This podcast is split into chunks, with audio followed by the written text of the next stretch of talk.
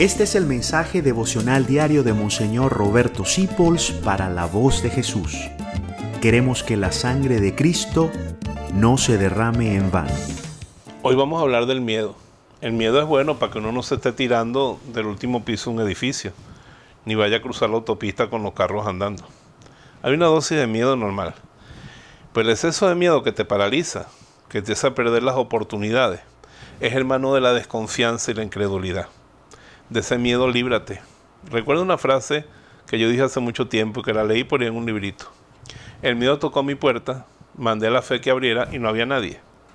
Pero normalmente tememos cosas que nunca van a pasar. Y si Dios está con nosotros, hay una canción muy bella en la Iglesia Católica que dice, si vienes conmigo y aumentas mi fe, si estás a mi lado, ¿a quién temeré? A nada tengo miedo.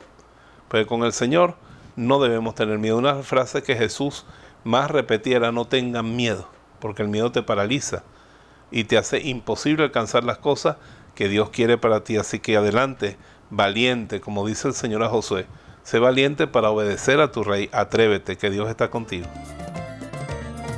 Gracias por dejarnos acompañarte.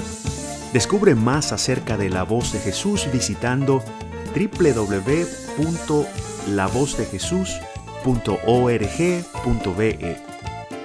Dios te bendiga rica y abundantemente.